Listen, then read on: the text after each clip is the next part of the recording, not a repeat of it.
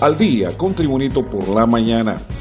A continuación, la actualidad informativa nacional e internacional este jueves 13 de octubre de 2022. El presidente de la Comisión de Seguridad del Congreso Nacional, Rafael Sarmiento, informó que se ha citado para la próxima semana al ministro de Seguridad Ramón Savillón y al jefe de la Policía Nacional, comisionado Gustavo Sánchez, para que expliquen sobre las muertes de aspirantes a suboficiales en la Academia Nacional de Policía ANAPO. Sarmiento indicó que los funcionarios deben detallar las investigaciones en torno a los tres decesos de aspirantes a elementos de la carrera policial ocurrido el pasado 11 de septiembre. El diputado Sarmiento también hizo un llamado a la Policía Nacional para esclarecer las fugas ocurridas en la cárcel del Porvenir, Francisco Morazán, y agregó que el actual gobierno dio un paso importante habiendo desmilitarizado la administración de los recintos penitenciarios. Este es el reporte de Noticias de Tribunito por la mañana. La presidenta de Honduras, Xiomara Castro, visitó este miércoles la aldea del Cubulero en Alianza Departamento Sureño de Valle para conocer la situación que viven los pobladores afectados por las lluvias. La mandataria fue acompañada por varios funcionarios del gobierno, entre ellos el ministro de Infraestructura y Transporte Mauricio Ramos. La presidenta dijo que antes de trabajar en el puente vamos a trabajar en la construcción y el dragado de los bordos. Continuamos con Tribunito por la mañana. La diputada del Partido Salvador de Honduras, Maribel Espinosa, advirtió sobre la intentona existente en el Congreso Nacional de derogar a última hora el artículo 15 de la recién aprobada ley de la Junta Nominadora. Lo he venido diciendo, la Junta Nominadora se rige por el principio de legalidad y transparencia. Sería vergonzoso que fuerzas oscuras pretendan presentar al Congreso Nacional una iniciativa para modificar requisitos fijados a postulantes en el artículo 15 de la ley Alerta Sociedad Civil, es su hora, posteó en su cuenta de Twitter la diputada Espinosa en relación a la ley de la Junta Nominadora de aspirantes a magistrados a la Corte Suprema de Justicia. Más noticias con Tribunito por la mañana. El pasado martes, vecinos encontraron el cuerpo sin vida de Kimberly Mejía dentro de su apartamento en el barrio Ceneguita, en Puerto Cortés, zona norte de Honduras. Según el informe policial, la joven de aproximadamente 23 años ya llevaba varios días muerta dentro del baño de su apartamento.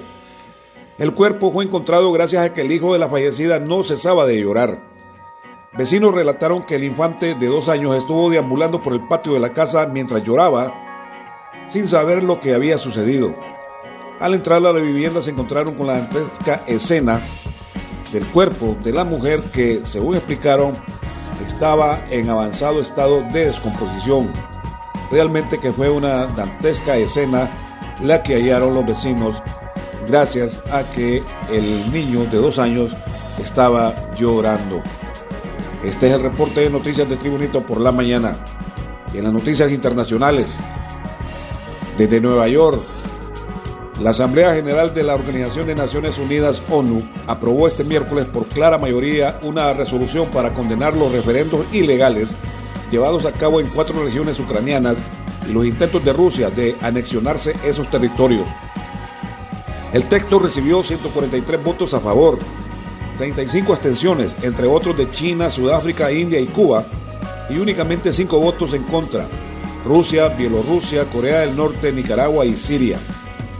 La resolución que se presentó después de que Rusia vetó una similar en el Consejo de Seguridad de Naciones Unidas demanda a Moscú dar marcha atrás a sus acciones sobre el estatus de las regiones de Donetsk, Lugansk, Zaporilla y Gerson y le exige que retire sus tropas inmediatamente y sin condiciones de Ucrania. Y en los deportes, un gol de Robert Lewandowski en el tiempo añadido y la actuación providencial del arquero Mara André Ter Stegen evitaron la derrota del Barcelona en un duelo loco ante el Inter de Milán, juego que quedó 3 a 3 y la eliminación matemática de la Champions del equipo azulgrana que ya no depende de sí mismo para jugar los octavos de final. Tras este empate, el equipo catalán mantiene la tercera posición del grupo C con cuatro puntos tres menos que el Inter, que tendría suficiente con una victoria en las dos próximas jornadas ante el Victoria Pilsen o el Bayern de Múnich para sellar su clasificación matemática para los octavos de final. Se le complica al Barcelona la clasificación tras completar un partido irregular con muchos errores defensivos en el segundo tiempo cuando recibió los tres tantos de Lautaro Martínez, Varela y Gossens. Si el Barcelona empató fue gracias al doblete de Robert Lewandowski y a las paradas de Ter Stegen ante un rival más maduro. Y este ha sido el reporte de noticias de Tribunito por la mañana de este jueves 13 de octubre de 2022. Tribunito por la mañana te da las gracias y te invita a estar atento a su próximo boletín informativo.